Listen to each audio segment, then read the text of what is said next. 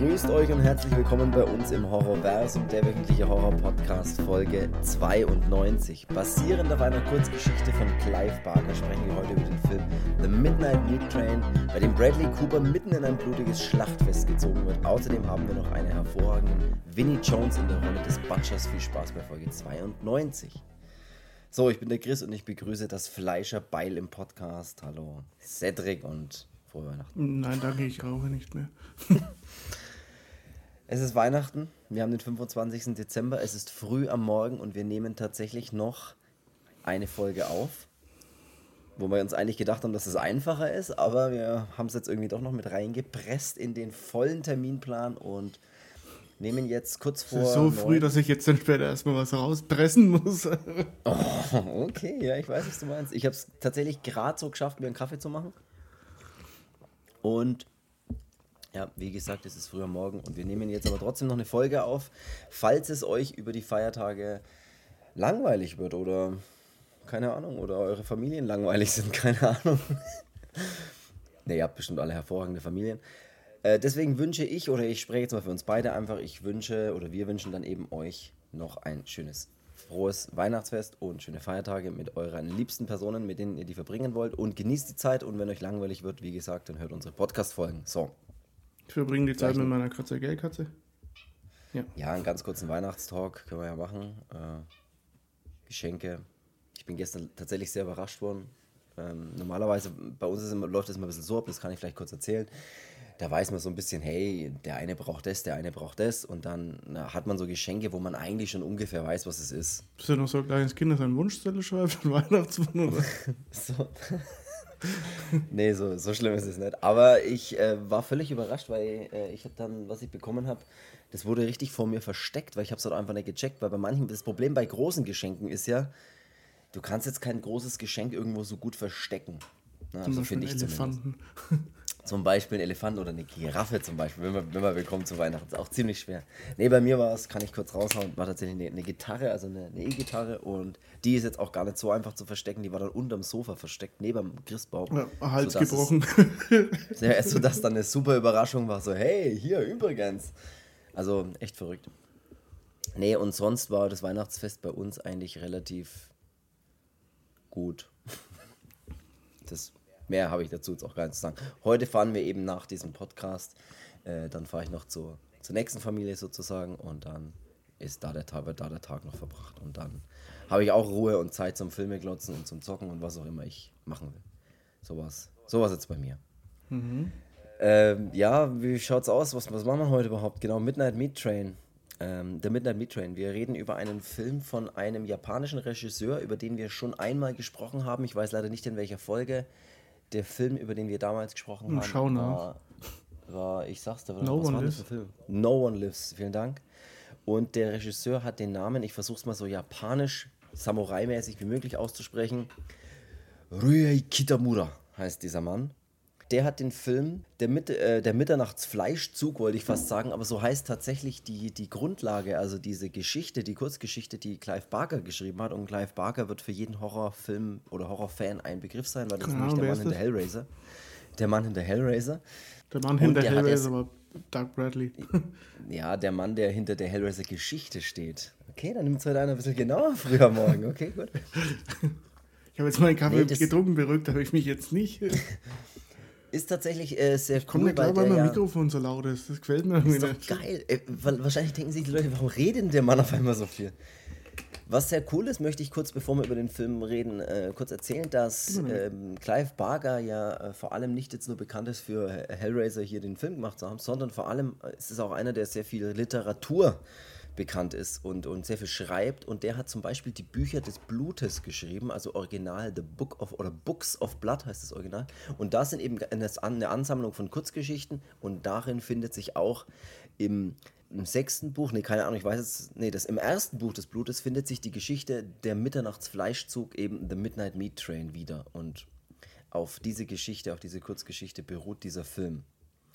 Der hat übrigens, möchte ich kurz mal nebenbei noch erwähnen, in einer seiner anderen äh, Books of Blood, äh, und zwar in dem muss ich schon, im fünften Buch des Blutes, da hat er übrigens Candymans Fluch. Äh, also die Geschichte von Candyman beruht auch auf Clive Barkers Kurzgeschichte.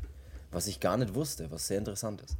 Also der ist wirklich, was Horrorliteratur angeht, ähm, eine Hausnummer, sagt man so, ne? Wir, ja, wir sprechen über den Film, der ist, oh Gott, ich habe gar nicht aufgeschrieben, aus welchem Jahr das der ist. 2008?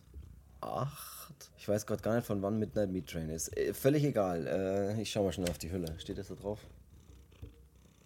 Ich finde es gerade nicht raus. Ich suche ich such gleich mal nach.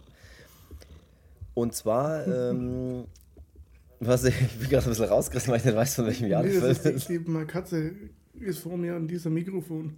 Ich höre es, ja, dass die, dass die schnurrt, ja. Nein!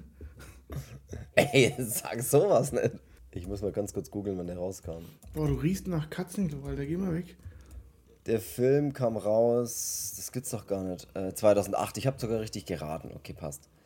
Gut, lass uns mal weitermachen oder lass uns mal anfangen hier. Äh, wir haben den Cast äh, von äh, unser Hauptcharakter, unser, unser Protagonist ist Bradley Cooper. Das dürfte jetzt viele normalerweise ein bisschen überraschen, weil das eigentlich ein klassischer Hollywood-Schauspieler ist, der da einfach mal in einem eigentlich ziemlich blutigen, was ist es, ein Thriller, Horror-Thriller mitspielt.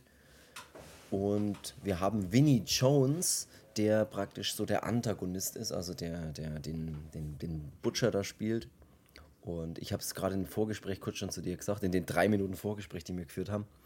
Was sehr geil ist an Vinnie Jones, dass der Typ einfach mal Profifußballspieler war. Und das finde ich ultra abgefahren, wenn ein Typ, der Schauspiel, also bei mehreren Filmen mitgespielt hat, einfach bekannt ist für, dass er beim FC Chelsea mal Profifußballer war, zum Beispiel. Ja.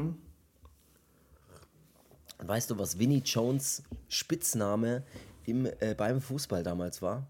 Nein, weißt du nicht. Weißt du, was das war? Sein, sein Spitzname war Die Axt, weil er bekannt war für seine körperbetonte Spielweise. Okay, so wie Eric Cantona.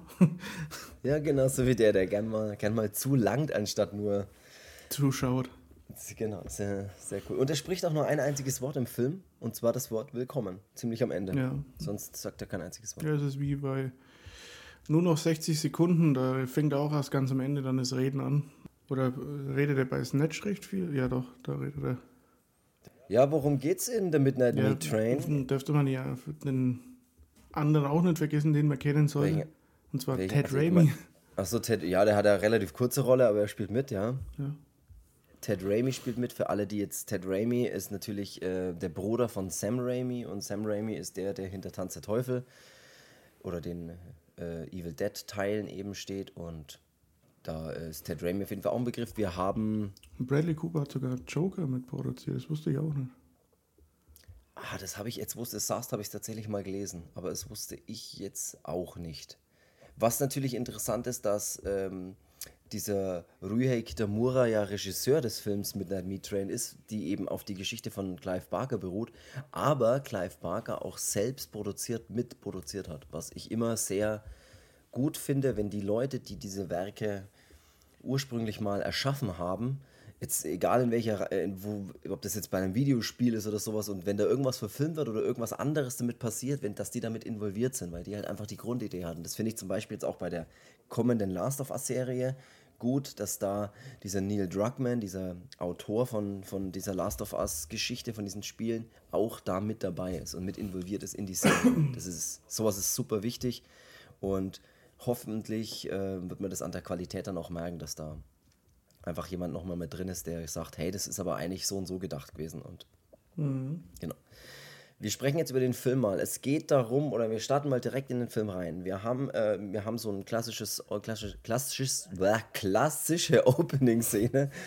Ein äh, Geschäftsmann sitzt äh, müde von der Arbeit, gehe ich mal davon aus, in der U-Bahn, fährt, fährt da gemütlich irgendwo hin wahrscheinlich nach Hause und ziemlich alleine, also ein leeres Abteil und ist da so in Gedanken ein bisschen versunken und er hört dann irgendwie ein paar Geräusche, steht auf und läuft ein paar Schritte und rutscht dann in einer riesigen Blutlage auf dem Boden aus und knallt dann erstmal dem Kopf und alles einfach hart auf dem, auf dem U-Bahn-Waggonboden auf.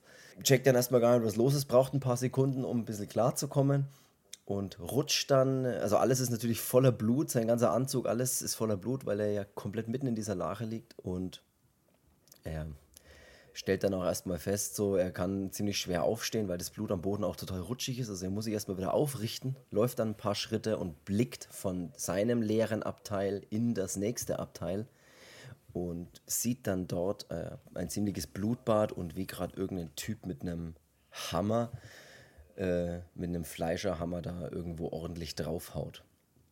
Und dann sehen wir praktisch das Filmlogo The Midnight Meat Train und das war so das Cold Open und wir denken uns, oh, was ist da wohl in diesem Zug los? Also so, so startet der Film. Mhm. Und dann haben wir auch gleich Leon, Ka Leon Kaufman, der spielt nämlich, gespielt eben von Bradley Cooper, einen Fotografen, der nachts durch New York City streift und Leute oder halt Straßenszenen fotografiert, ähm, da so den, die, das einfangen will, das, das Nachtleben oder das echte Leben in New York. Und als er dann nach Hause kommt, das passiert gleich am Anfang, dann äh, redet er mit seiner Freundin noch ein bisschen und sie hat ihm anscheinend einen Termin äh, beschafft bei einer angesagten Kunstausstellerin, glaube ich, würde ich jetzt mal einfach so sagen. Ja. Und die seine Bilder eben mal anschauen könnte. Und findet es aber leider nicht so toll, weil das passiert gleich am nächsten Tag. Sie, sie will da ein bisschen bisschen noch mehr, äh, noch echteres New York City und bedrohlicheres wahrscheinlich. Wobei ich das Bild eigentlich ziemlich cool fand, was man dann mal sieht. Äh, so ein Schwarz-Weiß-Bild von, äh, was er da einreicht, mehr oder weniger, wo man so einen klassischen Geschäftsmann, der total müde von der Arbeit ist, in der U-Bahn sitzen sieht und neben ihm äh, einfach einer wie ein Obdachloser, der halt auch in der U-Bahn sitzt und halt wahrscheinlich schaut, dass er nicht erfriert in der Nacht. Und so dieses Bild ist halt so festgehalten. Fand ich tatsächlich. Hab mich schon, also ich hätte gesagt, wenn ich jetzt da wäre, finde ich schon nicht schlecht. Mehr davon. Und Schwarz-Weiß-Bilder sehen ja immer ziemlich cool aus. Ja, und dann geht er ja eines Nachts los ne, und beginnt dann auch wieder zu fotografieren.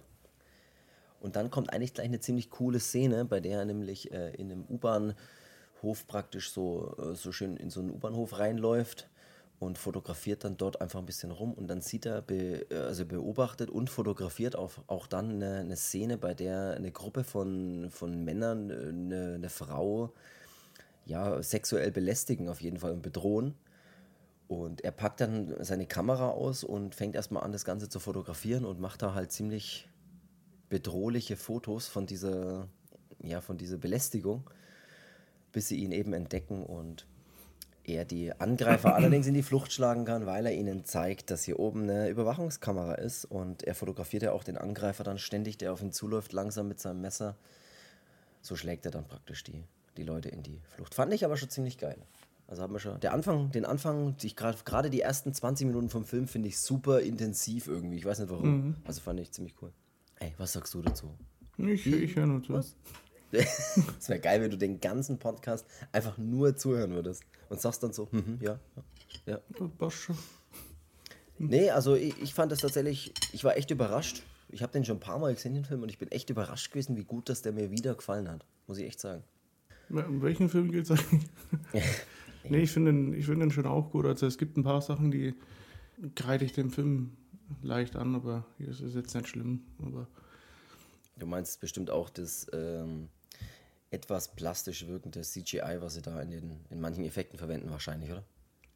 Ja, also dieses over the top irgendwie Blutgespritze und CGI-Ding. Also wie zum Beispiel Ted Raimi hat da auf dem Hinterkopf mit dem Auge. Ich meine, ja, klar, mhm. gut.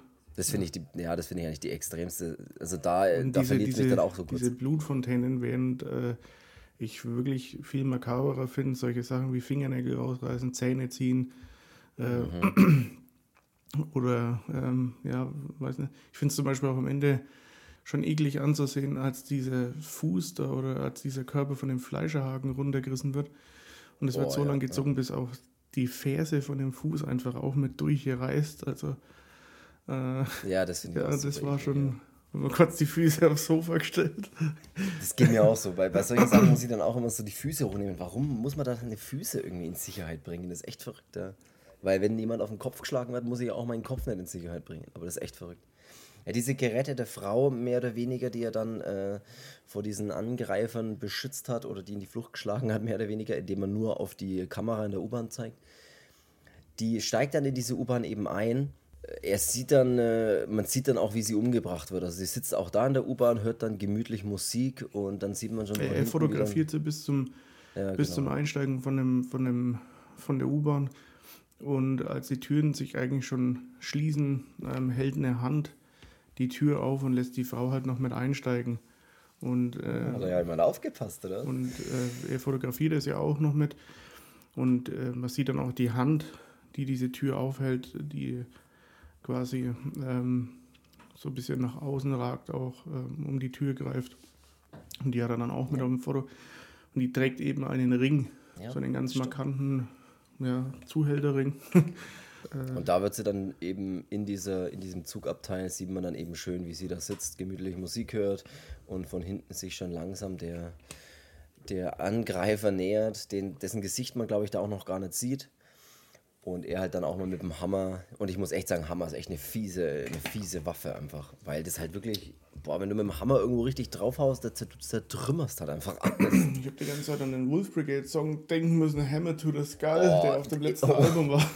Boah, das ist auch ein richtig geiler Song. Und dann haut er ihr mal so richtig das, das Face von einem, von einem Ort in den anderen. Also wirklich, den Kopf dreht es dann mal so komplett so weg. Es ist teilweise ein bisschen du hast es jetzt gerade schon erwähnt, ein bisschen so überzogene, ja, wie soll man das sagen? So, das wirkt halt teilweise ein bisschen unrealistisch sozusagen. Ja, wobei ich, wobei ich das mit dem Hammer in das Gesicht eigentlich, ich dachte ursprünglich, das, ja. ich habe den ja auch schon mal gesehen, nee, jetzt nicht so oft immer wieder geglotzt, weil ich habe die DVD noch auf Englisch, weil ich damals keine, keine wie viel Euro ausgeben wollte für, die, für dieses scheiß Mediabook. Ja, das habe ich. Ich weiß gar nicht, warum ich das habe, aber ich bin eigentlich gar nicht so ein Mediabook-Freund, aber ich habe das Ding irgendwie. Ja, das soll ich nicht beweisen, dass ich mir keinen Film ja. halt, also nicht so. Ey, mach mal jetzt keinen Vorwurf, okay? Da, da, muss man mir schon, schon italienischen Klassiker hinlegen, ne? Da muss man mir schon irgendwas geben, wo die 70er Jahre sind und wenig, und wenig getragen wird. ja, von den Männern. genau. Da will ich wenigstens, getanzt, der war getanzt. Da will ich wenigstens die Barbrusthaare vom George Hilton sehen. Ja. Nee, ähm. Oh, ein Film, auf jeden Fall aber richtig gute Backpfeifen verteilt ja. An die Frauen. ja, oh, Frank Monero seine Freundin ums Bett jagt. Äh, äh, genau. Ähm, ich muss sagen, dass ich das mit dem Hammer, ähm, ich dachte noch so, ja, es ist bestimmt dieses Aufziehen und so zuschlagen und dann ist ein Cut so mhm. drinnen, so wie man es halt typischerweise macht dass er aber vorhin das Gesicht zimmert, da habe ich dann auch so gedacht, so, okay, hat man das wirklich gesehen oder ist die DVD dann neu? Er hat schon, er hat schon Brutalität drin, finde ich. Auch wenn eben manchmal ein bisschen durch die Effekte es ein bisschen zu künstlich wirkt, aber trotz alledem hat er schon Brutalität drin. Kommen wir eh gleich drauf. Ähm, am nächsten Morgen geht das Ganze ja weiter, dass ähm, er in der Zeitung, also Bradley Cooper, also diese Leon, liest dann in der Zeitung, dass eine Frau spurlos verschwunden ist. Und es handelt sich natürlich um diese erstmal gerettete Frau, die dann in die U-Bahn gestiegen ist. Er geht damit auch zur Polizei und sagt, hey, äh, die Frau, wo da vermisst ist, die habe ich aber noch fotografiert, die habe ich noch gesehen. Ja, das, äh, die glauben ihm erstmal nicht so richtig und das ist dann ein bisschen so, typisch verläuft sich dann ein bisschen so. Ja, typisch in jedem Film Polizei, die sich dann erstmal nicht einschalten so richtig, damit eben der äh, äh, der Hauptcharakter praktisch anfängt zu ermitteln. Es tatsächlich, wirkt tatsächlich auch total tatsächlich. Was ist denn? Es ist einfach wirklich wahnsinnig. Tatsächlich. es wirkt tatsächlich dann ein bisschen, äh, wie man das so kennt. oh Gott, ja. Aber er hat ja da auch ganz, äh, ganz coole Bilder gemacht, eben von diesem Überfall. Und die zeigt er nämlich diese, diese Ausstellerin, diese Kunstausstellerin. Und die in der ja, lach einfach. Und die ist begeistert von dem einen oder anderen.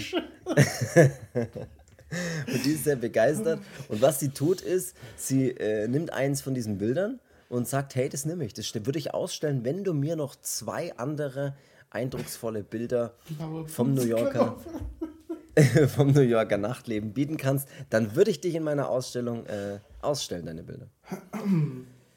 Und da springen wir dann schon wieder in den Zug und dann haben wir auch Ted Raimi, der taucht nämlich dann auch auf und steht in einer Gruppe mit einem Geschäftspartner und einer Frau, keine Ahnung, wie die zueinander stehen. Also das ist so eine Dreiergruppe, die in einem Zugabteil eben drin stehen.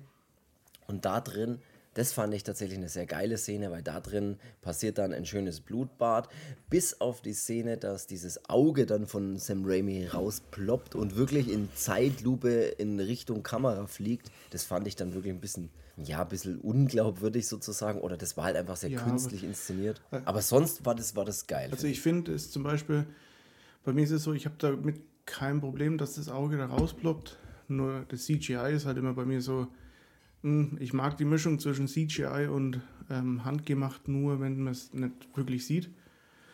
Ähm, da sieht man es halt leider.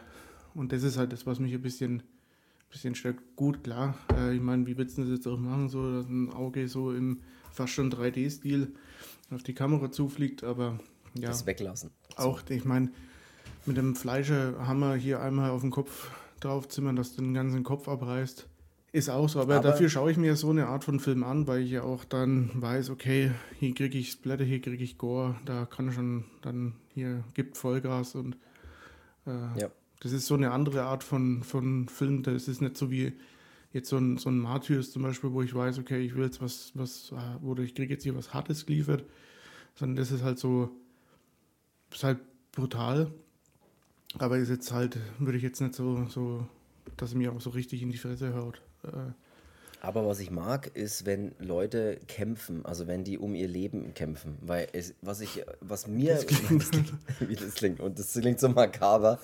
Das Problem ist oft in also so, ab sofort bin ich raus als der perverse Schreckvogel, das bist jetzt du. nee, weil es, ich meine, ich mein, weißt du, du weißt ja, was ich meine, wenn, wenn Leute nee, was so, da, da kommt ein Mörder, ein Killer, ein Metzger, ein was auch immer und der, der schlägt dann einmal zu und du denkst dir dann so, ja, wehrt euch halt, versucht euch halt, ich meine, ihr, ihr kämpft um euer Leben. Ihr werdet wahrscheinlich zu, ich weiß nicht, wie hoch die Wahrscheinlichkeit ist, da so einen Kampf zu gewinnen gegen so einen Typen, aber ich würde mal sagen, ziemlich 89,2 niedrig. Prozent, sage ich jetzt mal. Genau, ja, das war auch das, was ich ausgerechnet habe. Und Wie hast du es gerechnet? Dreisatz? Ich habe mit äh, oben, unten und dann habe ich es durch vier geteilt. Ähm, und dann mal zwei und dann habe ich noch einen Pfeil gemacht und dann kam am Ende das raus.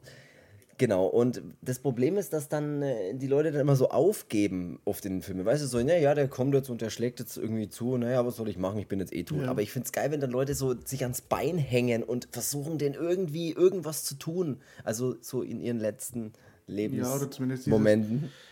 ja, dieses, äh, wie schon gesagt, nicht dieses Aufgeben einfach. Das ist, Das finde ich gut. Und ich mag, und das mochte ich bei der Szene sehr, dass sie dann switchen, und zwar die ähm, Kameraperspektive auf die, ja, auf die, die Ego-Ansicht praktisch der, der Frau, die dann da wirklich am Boden rumkriecht. Und dann siehst du praktisch den letzten Mord, wie sie erschlagen wird, aus ihrer Ansicht, wie sie so die Hände nach vorne hält und den Mörder praktisch sieht und auch dieses Fleischerbeil sieht, wie es ein paar Mal ihr ins, äh, praktisch auf die Kamera zugeschlagen wird dann. Das mochte ich, weil du dann nochmal ein bisschen stärker in der Szene drin bist. ja, ja, das geht ja dann so weit, dass der, dass der Kopf ja dann, wie gesagt, abreißt Genau. und ähm, dann eigentlich auch noch wie als, oder als Kamera dann fungiert.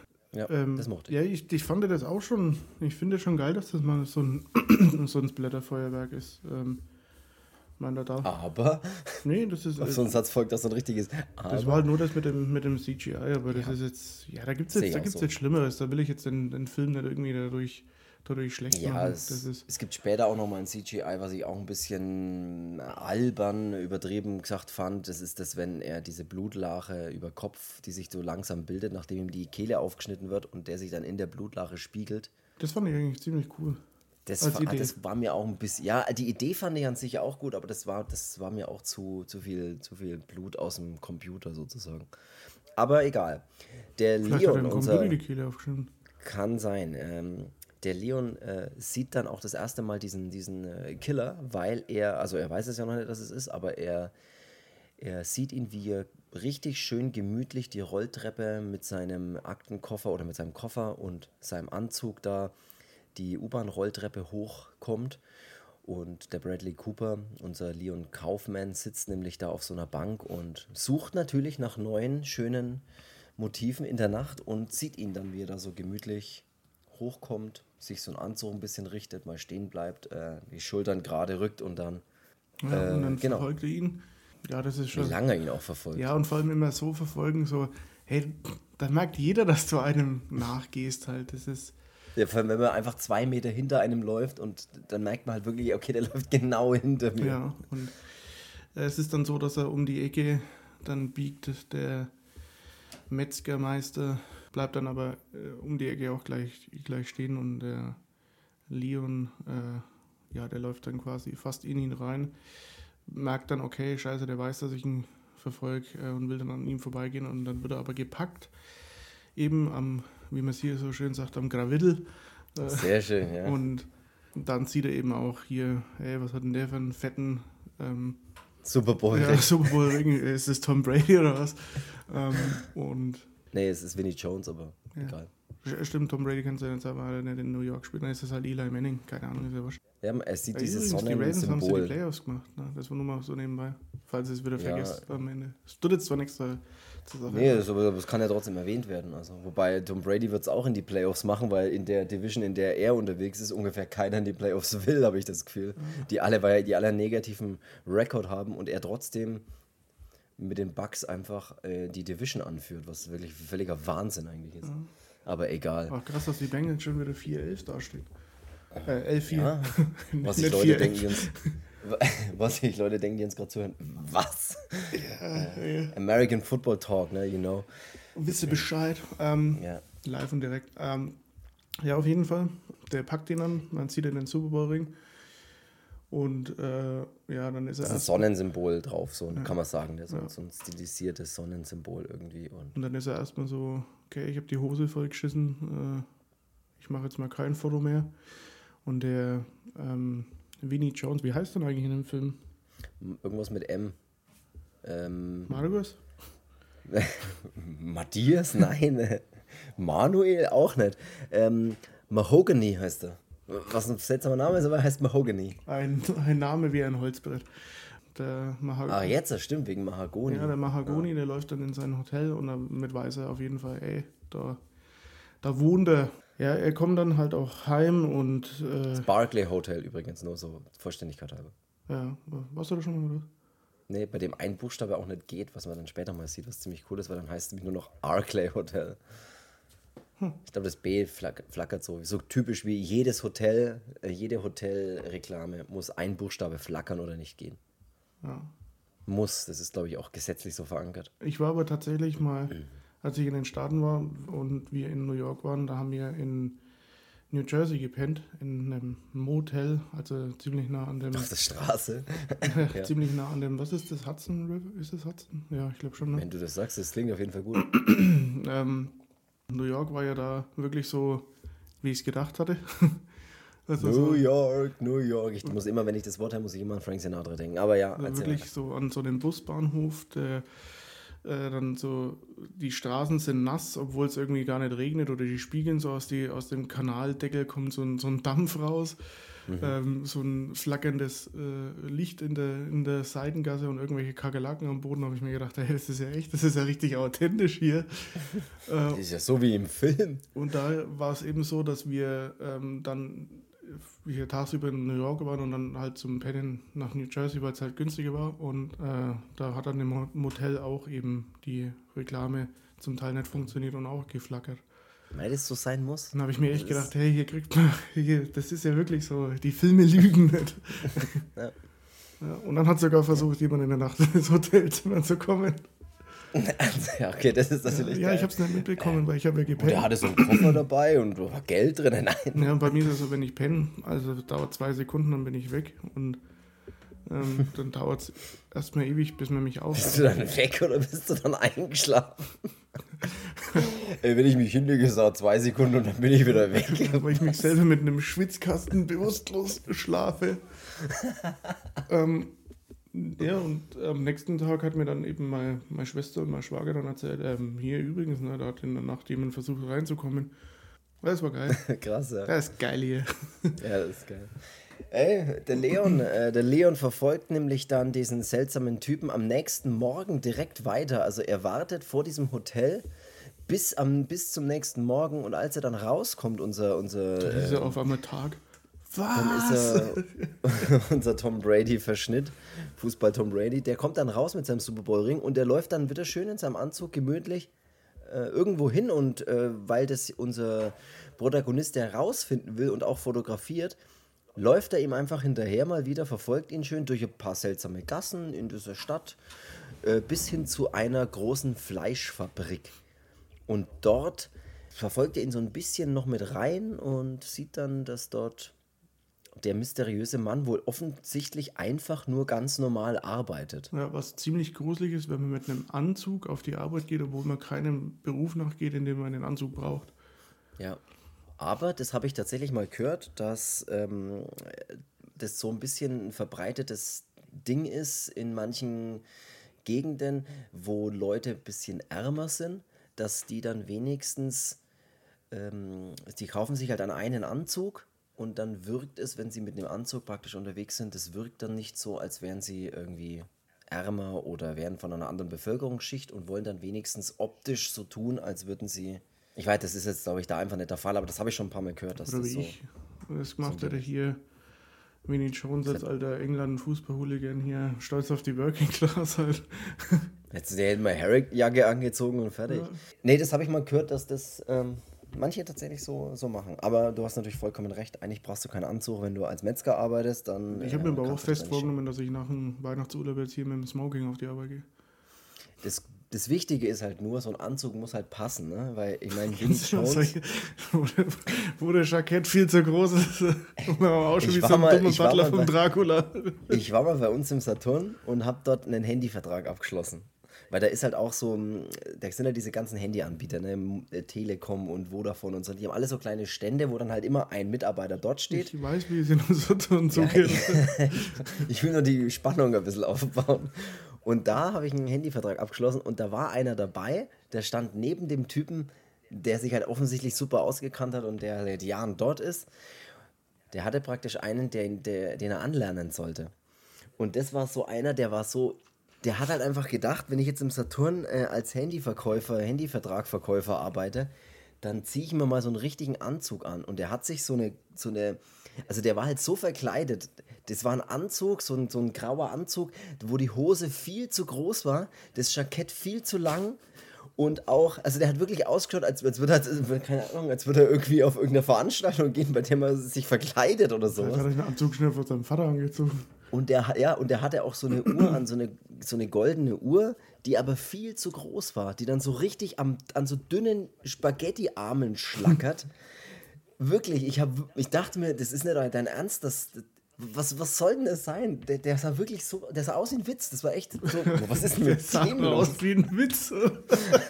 Das Das war so verrückt und deswegen sage ich euch eins, liebe Leute da draußen, Schaut nicht aus wie ein Witz. wenn ihr euch einen Anzug kauft, dann ihr könnt euch, man kann sich ja auch einen guten, einen günstigen Anzug kaufen, aber dann lasst ihn bitte wenigstens in der Länge oder so anpassen, weil das, es gibt nichts, was beschissener ausschaut wie ein Anzug, der nicht passt. Das ist, dann zieh gar keinen Anzug an. Dann zieh eine Jeans an und ein Hemd. Das schaut besser aus wie ein, wie ein richtiger Anzug, der nicht passt. Aber egal. Ich muss mir jetzt auch einen neuen Anzug übrigens kaufen. Deswegen komme ich gerade auf das Thema, weil ich schon wieder auf drei Hochzeiten nächstes Jahr eingeladen Du bin. hast doch einen Anzug. Ja, aber den habe ich äh, wirklich jetzt auf den letzten Hochzeiten getragen und das ist ja eher so ein, das ist ja so ein, in Anführungszeichen, Winteranzug. Das ist ja so ein Wollanzug mit in so einem Fischgrätmuster und der ist richtig geil. Aber du kannst im Sommer, wenn du auf eine Hochzeit im Juni eingeladen bist, da kannst du keinen Fischgrätanzug in Wolle anziehen. Da, das funktioniert einfach nicht. Deswegen brauche ich jetzt leider noch mal so einen Sommer, Sommeranzug dazu. Es hilft alles nichts. Aber genug von mir und meinen Anzügen. Ich sag jetzt mal, wie viele Anzüge das ich habe. Null. Sag's. Ja, ich meine, ich hätte jetzt auch wahrscheinlich keinen, wenn ich nicht immer mal auf sowas eingeladen wäre oder auf einer Hochzeit, da muss halt mal einen Anzug anziehen. Das hilft halt. Ich mag Anzug an sich schon. Ja, wie gesagt, das muss halt passen und muss cool sein und dann ist alles in Ordnung. Er verfolgt den Typ, habe ich gerade gesagt, den mysteriösen Typ bis in diese Fleischerfabrik, fotografiert ihn dann da drin ein bisschen. Und jetzt muss ich kurz überlegen, ist dann auch schon der Moment, wo er ihn gleich sieht, oder? Nee, nee, nee, nee, er sieht ihn dann, äh, er, er sieht ihn dann noch nicht. Er geht auch, er bleibt so lang dort, bis er auch mit der Arbeit fertig ist. Er dann, man, ja, man denkt erstmal nach Hause geht, aber er läuft dann bis in die U-Bahn und dort verfolgt er ihn auch noch. Und in der U-Bahn setzt er sich dann gemütlich so hin und wartet. Und dann fand ich auch eine schöne Szene, dass man dann im Zeitraffer sieht, wie praktisch ununterbrochen Leute in die U-Bahnen einsteigen, die ranfahren, wie Leute aussteigen, wie einfach ein wahnsinniger ähm, Verkehr, Menschenverkehr in dieser U-Bahn ist, wie das klingt. er bleibt aber die ganze Zeit sitzen gemütlich mit, seinem, äh, mit seiner Tasche, mit seinem Koffer auf dem Schoß und wartet. Und man denkt sich schon, ja, was ist denn mit ihm los? Und er steigt dann sozusagen, würde ich jetzt mal in die letzte U-Bahn, würde ich es nennen, ein. Und da wollte eigentlich der Leon auch noch ihn verfolgen. Und dann kommt ein seltsamer Polizist, der seine Kamera auf Sprengstoff untersucht. Da könnte ja Sprengstoff drin sein, also so eine ganz kurze Personenkontrolle macht äh, was dann eben der Grund ist, dass er nicht mit in diese U-Bahn einsteigen Vielleicht kann. Ist es aber auch ein Polizist, der ja da auch involviert ist. Oh, soweit habe ich gar nicht gedacht. So. Brauchen wir ja gleich. Äh, ja, äh, ja, klar, äh, ja. Logisch. Hast du wieder gedacht, ey, seit 9-11 ist die Welt immer. Soweit habe ich nicht gedacht. Stimmt, man hat ja auch, äh, man sieht auch mal kurz den, den Schaffner im Zug bei diesem Kampf, wo Ted Raimi und diese Frau und dieser andere Typ draufgehen. Ja, da wird es ja dann mal ein bisschen. Kampf. Ist es bei, nicht bei dem anderen? Nee, ist als dieser, als dieser Muskelbild. Ah, nee, bei dieser schwarze Typ da reinkommt, der dann mit ihm den, äh, den Kampf anfängt, dieser, ja, der dann reinkommt, der, der ihm dann erstmal so ein bisschen Angst macht. Das ist aber auch eine ganz coole Szene. Stimmt, da, da steigt er ein. Aber das kann man. Ja, das ist ja dann, das ist ja dann eigentlich die nächste Szene, die dann passiert. Man sieht ja dann diesen, diesen äh, ähm, Vinnie Jones da in dem Zugabteil sitzen und dann kommt so ein äh, kräftiger Typ rein, der äh, ja so ein bisschen mit ihm rumscheckert und mein, das ist, man, man, darf nicht vergessen, das ist immer mitten in der Nacht. Also das sind immer so Züge, die kommen um 2 Uhr oder sowas, also so U-Bahnen mitten in der Nacht. Und da sind natürlich auch immer strange Leute irgendwie unterwegs. Ne? Wobei ich mich immer frage, welche Geschäftsleute sitzen denn um 2 Uhr nachts in der U-Bahn? Ich fahre 2 Uhr nachts keine U-Bahn, weil ich irgendwie auf jeden Fall äh, gibt es dann da einen richtig schönen Kampf, den ich aber mochte, weil da auch richtig mal der Vinnie Jones mal richtig einstecken muss. So klassisch wie äh, man bei so einem Footballspiel, wenn man Super Bowl gewinnen will, auch mal einstecken muss. Also er kriegt da auch richtig Gegenwehr von ihm und es wird richtig gekämpft und er kriegt auch Stiche ab und weil der Wie typ bei jedem Super Bowl. Ja, genau, weil er ja auch so ein Messer einstecken hat, der andere Typ und da wird richtig gefeitet. Und das meine ich mit, dass sich da mal Leute wehren. Also nicht so nicht, ich will nicht nur Opfer sehen, ich will auch mal Leute sehen, die Gegner sind. Ne? Ich will Gegner, nicht nur Opfer. Mhm. Die, und die Szene mochte ich, mochte ich sehr. Und da schaltet sich eben, ich habe es gerade schon erwähnt, der äh, Schaffner mit ein, der dann so ein bisschen hört, ey, irgendwie läuft es nicht und natürlich auch mit drin steckt in dieser ganzen äh, Sache, wo man noch nicht so ganz weiß, was ist denn da eigentlich los in diesem Zug. Und der schaltet sich dann ein, nimmt seine Knarre und schießt dann auch in einer etwas zu plastisch dargestellten Szene diesem Angreifer von hinten so durchs Auge und er tötet ihn damit. Ja. Und dann gab es eine sehr interessante Szene, bei der die aber nie so wirklich aufgeklärt wird oder vielleicht habe ich es doch einfach nicht gecheckt. Und zwar, wenn sich äh, der unser Butcher äh, dann nach Hause begibt nach diesem schweren Fight, macht er sich, knöpft er sich so das Hemd im Badezimmer auf und schneidet sich so seltsame Dinge auf der Brust hat er so, was soll denn das sein? So kleine Auswüchse, so wie so kleine Warzen oder kleine. Ich weiß es gar nicht, das was es sein soll. Verstanden. Die schneidet er sich so ein bisschen weg und sammelt sie in so kleinen Gläsern im Badezimmerschrank. Das hat sich tatsächlich nie aufgeklärt, was das was sich da handelt. Dann gibt es schöne Aufnahmen, schöne Fotografien in der Fleischfabrik, weil der Leon sich nochmal in die Fleischfabrik schleicht und dieses Mal macht es so, dass er sich äh, mal schön so ein, so ein Fleischermantel äh, anzieht, Fleischermantel, nee, halt einfach so einen Kittel drüber zieht und in, äh, direkt in die, zwischen die Arbeiter sich schleicht und da äh, so ein bisschen tut, als würde er da auch arbeiten, damit er eben näher dran ist und doch bessere Fotos machen kann. Und entdeckt dort auch unseren, unseren Killer, der da gemütlich seiner Arbeit nachgeht, würde ich sagen. Und fotografiert ihn dann nur blöd dass sich in dem Moment auch unser Winnie Jones umdreht und ein schönes Foto entsteht, wie er das Messer in der einen Hand hält und sich einfach zu ihm umdreht und ihm direkt in die Kamera schaut. Und dann beginnt ein kleines, eine kleine Verfolgungsjagd, die ich auch sehr cool fand, zwischen so Schweinehälften in so einem Kühlhaus, bei denen dann äh, so eine kleine Verfolgung äh, passiert und sich am Ende der Leon aber aus dem aus dieser Fleischfabrik retten kann ja. und fliehen kann. Aber mochte ich. Aus mochte, mochte ich mochte ich sehr die Szene. Nee, wie er sich auch einmal so mit so einem Haken so an ein so eine, an ein so eine Schweinehälfte ranhängt, damit man eben unten keine Füße sieht, weil so die, der erste Gedanke ist, ja, wenn da überall so Dinge hängen, ja, knie dich doch auf den Boden und schau, wo Füße am Boden stehen und dann weißt doch, wo er ist. Aber er hängt sich dann mal so hoch, damit er eben seine Füße vom Boden wegbekommt, damit man eben genau diesen Trick nicht durchführen kann. Ich glaube sogar, dass es Rinder sind, oder? Weiß ich nicht, ich habe jetzt einfach mal Schweinehälften gesagt. Und der Leon ist mittlerweile sehr tief in dieser Sache drin. Äh, seine Freundin steht da gar nicht so drauf, dass er da recherchiert und der ganzen Sache nachgehen will und auch der Meinung ist, hey, hier, das ist doch der Typ und der ist dafür verantwortlich, dass die ganzen Leute verschwinden und irgendwas stimmt mit dem nicht. Also er ist praktisch, er wird sozusagen zum Hauptermittler, kann man eigentlich sagen. Bei ihm in der Wohnung sieht es dann auch so ein bisschen aus wie, ja, wie eben in so einer Wohnung, wenn einer sich ein bisschen reinsteigert, ne? dass überall Fotos ja, hängen. Und aufging und dann haut man bei Reißnägel rein und wickelt dann Faden drum. und macht und, und äh, druckt Bilder aus von Gesichtern und schreibt Fragezeichen dazu. Oder was ich mir denken würde, Alter, der muss eine Druckerpatrone haben, weil sinnlos wird dann das Zeug ausdruckt. Ja. Das ist eine Verschwendung, eine Papierverschwendung. Im digitalen Zeitalter, sage ich.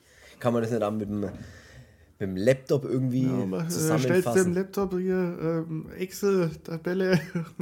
ja. Das kannst du dann gleich ausrechnen lassen, wer, wer zu wie viel Prozent schuldig ist. Ja. Und äh, ja, wir kommen dann auch äh, wenig später dazu, dass der Leon auch direkt mal in diese U-Bahn des Butchers mal mit einsteigt ne? und sagt, hey, jetzt will ich's wissen. Ja, Entschuldigung, jetzt ist das der Sonderzug nach Bangkok? Sehr schön. Von Bangkok.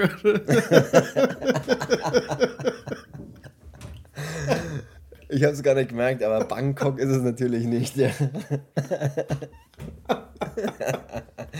der Sonderzug nach Bangkok ja, das, das hat er nicht gesungen damals, der Udo Lindenberg, aber wäre auch gut gewesen. Oh meine Güte. Ach ja, ich sage jetzt einfach gar nichts mehr. Nee, das ist schon okay, dass du ab und zu auch mal was sagst. Äh, es ist, was ich wirklich finde bei dem Film, ist, da steckt so viel drin. Wirklich, ich habe das Gefühl, dass da so viel passiert. Bei manchen kann jetzt auch sein, dass mir mehrere ältere Filme die letzten Folgen gemacht haben. Und da ist es ja oft so, dass die Handlung so ein bisschen dünn ist. Weißt du, was ich meine? Da erfährst du ja nichts über Charaktere mhm. oft. Das ist so, ja, das ist halt irgendwie ein Mörder oder das ist irgendeine seltsame Figur und da sind ein paar Leute, ähm, wo es mir so ein bisschen Hintergrundinfo gibt, aber das kann ich halt auf, ja, das kann ich halt wirklich auf ein kleines Blatt Papier äh, ne, mit zwei Sätzen schreiben, so ungefähr, was die Hintergrundstory ist. Und da habe ich das Gefühl, dass, weiß ich nicht, dass einfach viel passiert. Ist auch völlig egal. Auf jeden Fall steigt er jetzt endlich mal auch in den Zug mit ein, in den 2 Uhr nachts Zug. Nach Bangkok? Äh, nach Bangkok und ist dann damit drin und merkt dann, dieser Zug, das muss man vielleicht dazu sagen, man sieht es immer wieder, dass der dann, wenn er ziemlich leer ist und dann eben wieder was passiert in diesem Zug, dann biegt der immer praktisch falsch ab. So eine U-Bahn, da gibt es ja dann auch Gleise unterirdisch und dieses Gleis, wo eine, praktisch eine grüne Ampel zeigt, wo er hinfahren sollte, da äh, biegt er dann immer zu diesen bestimmten Momenten eben nicht ab, sondern fährt eben gerade in diesen rot gekennzeichneten Ampelbereich einfach weiter, dass man schon weiß, okay, der biegt sozusagen nicht äh, oder biegt anders ab, als er normal sollte. Das heißt, es ist wieder Zeit, so im Zug zu morden sozusagen. Dann laufen noch so zwei wilde, äh, zwei weirde Typen, wollte ich gerade sagen, rum, die Süßigkeiten mitten in der Nacht um zwei in einer U-Bahn verkaufen, wo ich mir auch gedacht habe, okay. Mhm kann man machen, aber. Und dann äh, wird er natürlich jetzt auch mal Zeuge von äh, der ganzen Situation in diesem Zug, was da eigentlich losgeht und sieht auch, wie er irgendeinen so Typen wieder mit seinem, mit seinem Fleischerhammer zum Einsatz äh, kommt und da richtig jemanden zu Brei schlägt. Ja, sind, da steigen zwei Typen ein, ähm, die müssen dann dran glauben und da wird er dann eben Zeuge davon und fotografiert auch alles schön mit, wie wie das eigentlich dann abläuft. Und das fand ich eigentlich ganz gut mit hier wirklich, ähm, wenn sie kaputt sind, dann äh, werden erstmal die Zähne gezogen, dann äh, rupft man die, sind, tot sind, ja, aber ja. ja. Dann rupft man noch die Fingernägel raus. Also das ganze Zeug, was man halt nicht so gut verdauen kann. Ähm, Rasieren noch den Kopf. Ja. Also die sehen dann wirklich, die sehen dann, die werden ja auch in diesem Zug dann so aufgehängt, auch eben wie in dieser Metzgerei. Ne? Also auch sowieso die Menschen werden dann an den Füßen ohne Fingernägel, ohne Zähne, ohne Haare aufgehängt, dass es halt wirklich nur noch Fleischstücke sind. Ja, was ich eigentlich ganz, ganz cool fand, ist, weil es ist ja auch das, äh, in der U-Bahn hängen ja auch immer diese Teile, wo du dich mit der Hand festhalten kannst. Mhm. Und da hängt halt jetzt auch ein Mensch drin, aber halt verkehrt rum und ja, du. Ah, ja, sehr ähm, gut, so ein bisschen. Ja, und dann werden eben noch die Haare rasiert, ähm, dann holt man die Augen raus. Das fand ich zum Beispiel, da fand ich die Szene mit den Augen gut, weil es halt kein CGI ja. war, sondern da, ja, da wird so richtig schön rausgeholt, die Seemurmel mit dem äh, Gedöns hinten dran. Das fand ich schon, fand ich schon geil, dass dann danach so eine schön menschlich vorbereitete Beefy dann einfach hier so dran hängt halt. Wo man sich natürlich die ganze Zeit trotzdem immer fragt, was ist denn da los? Ja. So, wer wo fahren frisst, die hin? Wer frisst denn die ganzen Menschen da? Genau, das ist ja gar nicht mal so wenig Fleisch, was da dran hängt. Und er wird natürlich dann von, von dem Butcher entdeckt, ne? das darf man natürlich auch. Ähm, er fotografiert da, du hast ja gerade gesagt, er fotografiert das alles schön und ist ja erstmal ein bisschen äh, perplex, was da eigentlich abgeht, wird dann auch fotografiert und er verfolgt ihn dann auch. Und er erwischt ihn auch und schlägt ihn dann mit so einem schönen ich nehme mal deinen Kopf und schlage ihn mal richtig schön gegen so eine Glasscheibe, die dann mal schön einen Sprung hat. Und er ist dann bewusstlos. Dann denkt man sich schon, uiuiui, jetzt hat er ihn, jetzt ist der Film aus. Aber nein, er ist noch nicht aus. Weil als er wieder zu sich kommt, äh, befindet er sich an einem Bahnhof und läuft dann hier ein bisschen verstört an diesem Bahnhof durch die Gegend und kommt dann in dieser Fleischerei raus. Und man hört dann auch wenig später, dass es die, also das ist wohl ein versteckter oder stillgelegter Bahnhof unter dieser Fleischerei ist. Aber ich habe nicht verstanden, wieso ist denn der dann noch am Leben gewesen? Ich weiß nicht, den, haben sie, den hat er am Leben gelassen, ne? Einfach.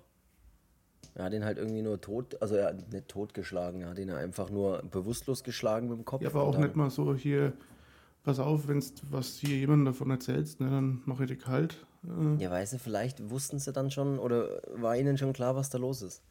Was nämlich dann äh, relativ schnell auffällt, ist, als er zu Hause ist und ähm, ins Badezimmer erstmal geht, dann äh, reißt er sich so ein bisschen die, die, die Klamotten so weg und stellt fest, dass auf der Brust äh, ein, ein, riesiges Logo, ich weiß nicht, was das genau ist, aber sind wir da ein, geratzt. eingeritzt ist. Also er hat da richtige Symbole auf der Brust eingeritzt. Batman. Und ja, vielleicht ist jetzt Batman. Und das fand ich aber dann, ja, dann weiß man schon, okay, irgendwas, irgendwas ist ja, man da sieht ja auch ähm, mal kurz so ein bisschen diffus, äh, als er dann so rumbaumelt, dass irgendwas an ihm herumkratzt, ähm, mhm. was aber jetzt nicht unbedingt menschlich aussieht.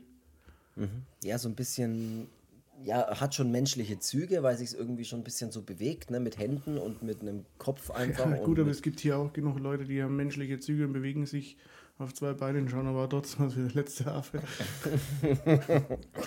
Sehr gut. Oder wie Seine der typ, Freundin. Der Typ, der aussieht wie ein Witz. ja, aber du weißt doch, was ich meine. Ja. Es passiert dann, dass die Freundin von Leon, die Maya heißt sie übrigens, haben wir noch gar nicht erwähnt, die ja da gar nicht so Bock drauf hat, dass er das macht und ihn da auch ähm, versucht auch abzuhalten, dieser Sache so weiter nachzugehen die schaltet sich dann aber trotzdem später äh, in die ganze Sache mit ein und äh, schaut auch immer seine Bilder mit an und stellt eben da fest, dass es da dieses Barclay Hotel gibt und das man auch auf den Bildern sieht, wo man äh, schön sieht, dass der Butcher da reingeht und da anscheinend drin wohnt. Und die macht sich dann zusammen mit dem Jurgis, was ein ultra beschissener Name ist, finde ich. Ich weiß auch nicht, wie der zu, den, zu den allen steht, ob das einfach nur ein Freund der Familie oder der, der von denen ist oder ich weiß es nicht genau. Oder, oder ein Bruder von irgendjemand, keine Ahnung. Der auf jeden Fall geht zusammen mit der Maya dann zu diesem äh, Barclay Hotel und durchsucht die Wohnung dieses seltsamen Typen und finden dort auch Werkzeuge, diese Warzendinger im Badezimmerschrank, eine ganze Menge an Anzügen, die äh, schön verpackt im Kleiderschrank hängen.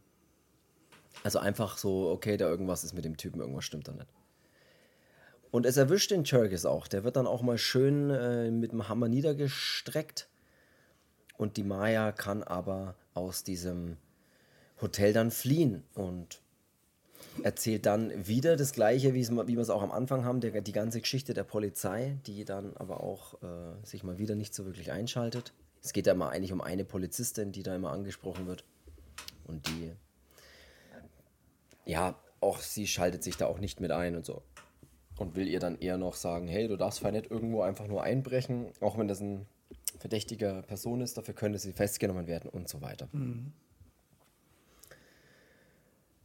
Ja, der Leon schaut immer fertiger aus, ne? Mittlerweile. Er schläft ja auch relativ wenig. Also man sieht dann so ein bisschen, wie er mitgenommen aus von der ganzen Situation ist, wie die äh, Augenringe ein bisschen größer werden und er echt fertig ist. Ähm, diese Kunstausstellung ist ja dann da auch und ja, alle, ja, das sind ein paar seltsame Gespräche, die da irgendwie dann stattfinden und diese Kunstausstellerin äh, tritt dann nochmal kurz mit auf. Und währenddessen ist es aber so, weil ja der andere in der Wohnung ähm, hier niedergeschlagen wurde ähm, und äh, sie ja nur zu der einen Polizistin geht, wo ich dann halt einfach sagen würde, okay, dann rufe ich halt einfach jemand anderes von der Polizei, aber gut. Ja, da gibt es nur eine, einen freien Detective, der dort arbeitet. Ja. Ähm, sie macht es dann kurzerhand so, sie geht zu ihrem Arbeitsplatz, also sie arbeitet ja in so einem Diner ähm, und weiß ja, dass der Besitzer eine Waffe ähm, unter der Ladentheke hat. Die holt sie sich, der lässt ja auch damit einfach so gehen, so, ey, ich leih mir den mal schnell aus, weil ich will jemanden abknallen, okay.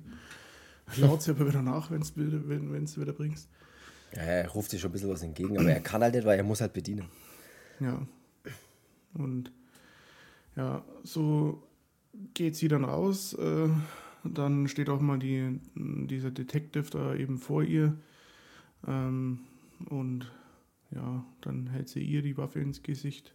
Und, äh, ja, und sagt ein bisschen äh, seltsame Dinge. Ne? So, du hast keine Ahnung, was hier losgeht. Und sie äh, zwingt sie ja dann äh, kurz, äh, also sie, sie zwingt die Polizistin dann dazu, mal kurz zu erzählen, ey, was ist denn hier eigentlich los? Und äh, sagen wir sofort, was da, wo der Zug oder wo die U-Bahn hinfährt. Und dann erzählt halt die Polizistin ganz kurz so, ey, du hast keine Ahnung, mit was du dich da anlegst, so ungefähr der klassische Satz.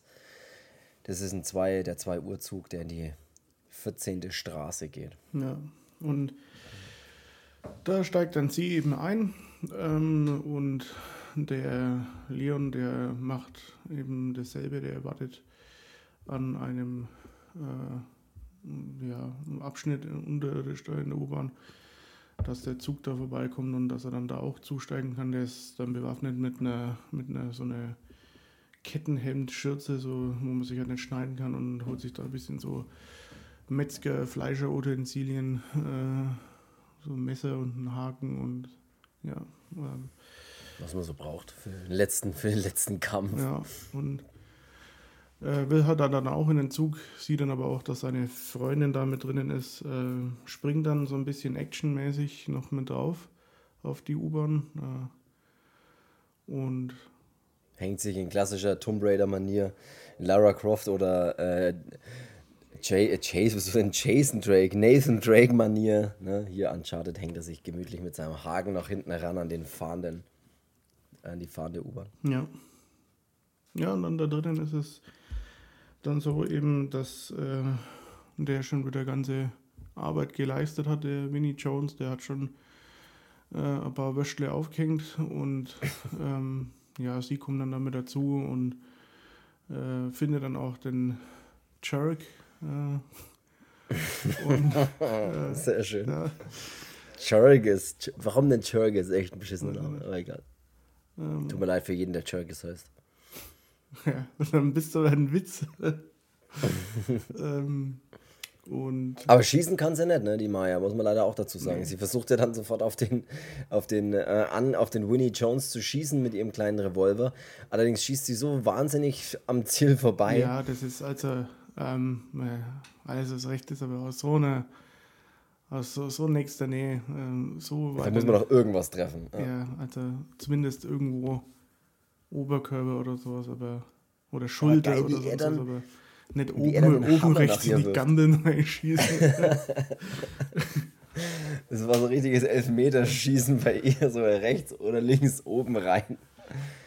Aber sie rennt dann weg, weil sie feststellt, okay, das wird doch irgendwie nichts und der Winnie Jones wirft dann richtig geil diesen Fleischerhammer einfach nach ihr und trifft sie da so in der Kniekehle, was bestimmt auch sau weh getan hat. Ja.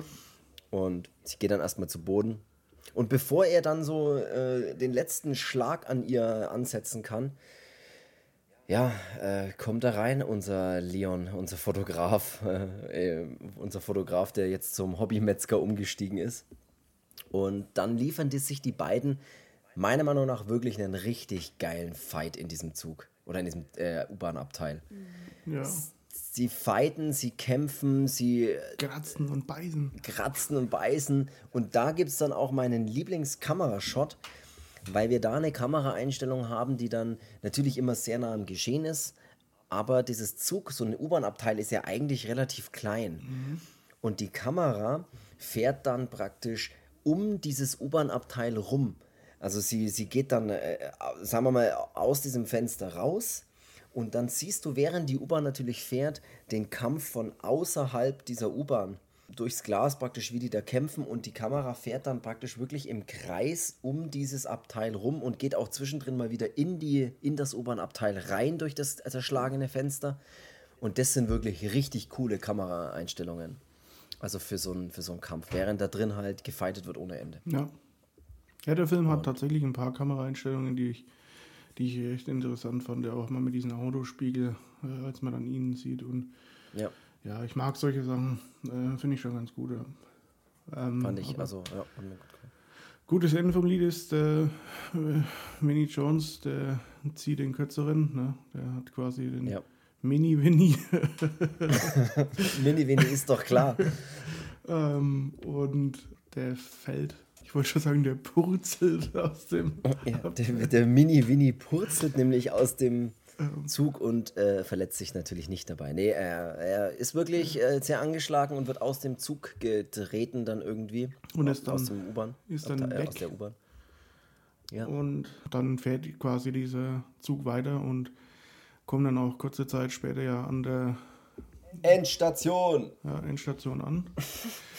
äh, und äh, dann steht Endlich klärt sich der Film auf. und dann steht eben der Leon und die, wie heißt der, Babsi? Nee, wie heißt er? Maja, aber Babsi ist auch gut. Leon und Babsi. Ich wusste nicht wie die heißt. ähm, Ja, die stehen dann an der Endstation und sie steigen dann dort aus und dann merken sie, äh, dann finden sie das erste Mal raus, wofür dieses Fleisch eigentlich gebraucht wird. Nämlich sie gehen aus diesem Abteil raus. ja, der, der Schaffner und kommt dann, oder der Zug, genau, ja. der Zugführer, der U-Bahn, U-Bahn-Halter, ähm, U-Bahn Horst nennen wir das so. äh, der kommt dann raus und sagt dann nur, ja, könnten Sie bitte von dem Fleisch weggehen. Der macht nicht so einen. Zinnober so mit, ey, ich greife euch jetzt erstmal an, sondern so, ja, Der, Geh dann mal, Tatsache, geh dann mal sagt da weg ja. von der, von der Ding, die es nicht abpackt. Dann machen wird sie das überrannt, der Zug. Und äh, Raubtierfütterung. Ja. Hashtag Raubtierfütterung. Und dann- es kommen seltsame Viecher, Kreaturen rein. dann kommen sie. Was auch immer Die- das sind. Aber sie sind Me ja, Menschen ähnlich schon irgendwie, aber bewegen sich irgendwie gefühlt mehr auf vier Beinen, aber schauen ein bisschen aus wie ja irgendwie eine wilde, eine wilde Menschenkreatur, was auch immer. Laufen in diesen Zug und fressen eben wie bei einer klassischen, wenn man bei den Löwen mal so einen Futterzug vor, mal anhalten lässt, ne, dann hechten die sich auf dieses Futter und fressen alles und reißen alles von diesen Haken runter und fressen es. Und da ist dann eben auch diese geile Szene dabei, als dieser Menschenkörper an den Fleischerhaken da mit beiden Ja. Fersen da irgendwie äh, durchbohrt ist. Da wird der runtergerupft wie, wie ein nasses Zewa. Ähm, Mhm. ja, das Guter Vergleich auch, ja. Ja. Der Butcher taucht aber nochmal auf. Ist, der Kampf geht in die zweite Runde. Plötzlich steht er wieder da. Und äh, man sieht dann auch, weil dieser Kampf ja auch ein bisschen Spuren hinterlassen hat, dass er auf der Brust auch dieses Symbol eingeritzt hat. Also sprich, haben wir hier jetzt die beiden eingeritzten Symbole, ähm, haben beide das gleiche Symbol auf der Brust eingeritzt. Na, sage mal. mal. Und im Endkampf, da gibt es eben nochmal einen schönen fetten Fight. Und da wird dann der Butcher mit einem Knochenstück, mit einem spitzen Knochen durch den Hals einmal quer durch. Äh, am Ende dann wirklich, Kotze. wirklich Als er einfach von seinem Motorrad gegen redet. die Knochenkotze. Und somit killt er ihn dann wirklich endgültig. Der Schaffner kommt. Nee, dat, und da ist das, wo er die letzten Worte eben sagt, wirklich im Sterben, mit diesem Knochen quer im Hals stecken und alles Blut überströmt. Dann sagt er noch zu ihm, willkommen. Ja, und äh, das ist dann sowas, äh, das fand ich jetzt dann auch noch so ein bisschen Ja, das hätte es jetzt nicht mehr gebraucht. Äh, Mit der Zunge? Nee, als der äh, Leon dann hier ähm, mit beiden Händen an dieses Messer da noch hält und dann so übertrieben arg aufzieht und haut es ja. dann auch noch in den Kopf, wo ich mir denke, der Alter, der ja. ist schon tot. Alter. Das, das, ja, das stimmt. Aber man kann sich nicht sicher sein, ne? weil oft denkt man sich ja, hau noch lieber nochmal drauf, damit es wirklich sicher ist. Aber du hast natürlich vollkommen recht. Und der Schaffner schaltet sich dann ein. Der Schaffner kommt raus und sagt, hey. Fahrkarten bitte. ja, ich habe gesagt Endstation. Und er erzählt dann ähm, ein bisschen die Geschichte. ich habe es mir gerade gedacht. Er erzählt dann ein bisschen Erzähl die Geschichte. er erzählt dann außen Prison. Er reißt, er, er reißt dem äh, Leon erstmal die Zunge raus. Das habe ich mir gedacht, hätte es jetzt nicht mal unbedingt gebraucht, aber egal. Er reißt ihm die Zunge Hab raus. Ich mir gedacht, da geht es wirklich so einfach. So. Keine Ahnung. Ist die Zunge, also es hört wirklich gar nicht auf an, an Seltsam, Seltsamheit. Dann erzählt er die Geschichte und sagt: Hier, Leute, seit Anbeginn der Zeit, bevor hier alle Menschen überhaupt waren, leben hier unten diese oder leben anscheinend im Untergrund äh, diese Wesen. Und sie müssen sie füttern und sie müssen sie im Verborgenen halten, um eben die Ordnung aufrechtzuerhalten. Und deswegen machen sie das Ganze und deswegen werden die da gefüttert und äh, muss das alles so bleiben, wie es ist. Hier bleibt alles, wie es ist, hat er nämlich gesagt. Zu guter Letzt ermordet er dann aber trotz alledem auch noch die Freundin, also die Babsi oder Maya, wie sie eigentlich genannt wurde, die dann so auf einem Haufen Leichen liegt oder sowas. Oder Knochen, ich weiß es gerade gar nicht. Und die schneidet dann noch schön auf und reißt ihr das Herz raus. Also am Ende wird es wirklich dann ein bisschen too much, finde ich fast, aber egal. Reißt ihr das Herz, das schlagende Herz raus oder schneidet es ihr raus. Unser Leon-Fotograf hat keine Zunge mehr und hat sich die ganze Geschichte jetzt angehört, weiß jetzt, was los ist.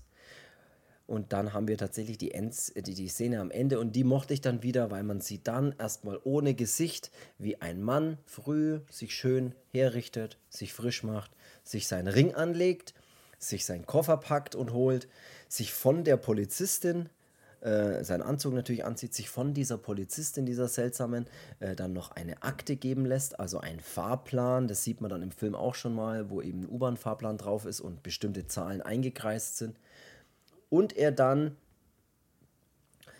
da äh, dann sich, sich los, also so äh, sich aus dem Haus begibt und äh, losgeht und ja, äh, in der U-Bahn rauskommt sich dann langsam in der U-Bahn mal umdreht und natürlich ist unser neuer Butcher unser Fotograf. Und das, der typ, Bradley Cooper, Leon, ist der Neue. Und da sieht man dann eben auch nochmal diesen Geschäftsmann, ne, der vom Anfang.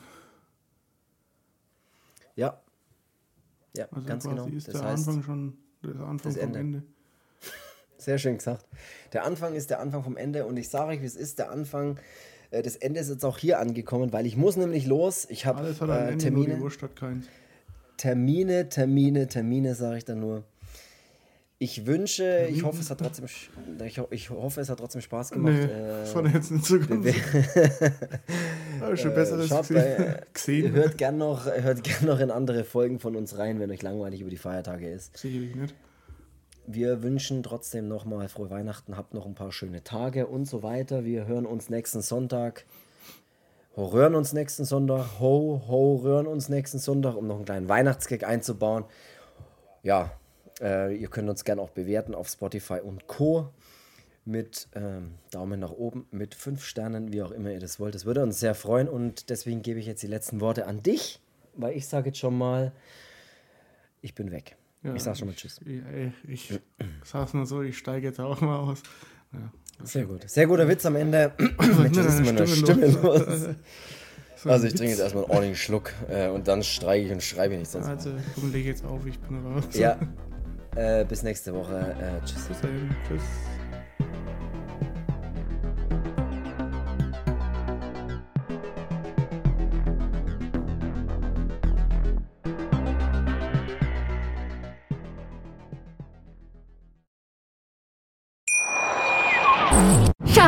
Ich bin neu verliebt. Was?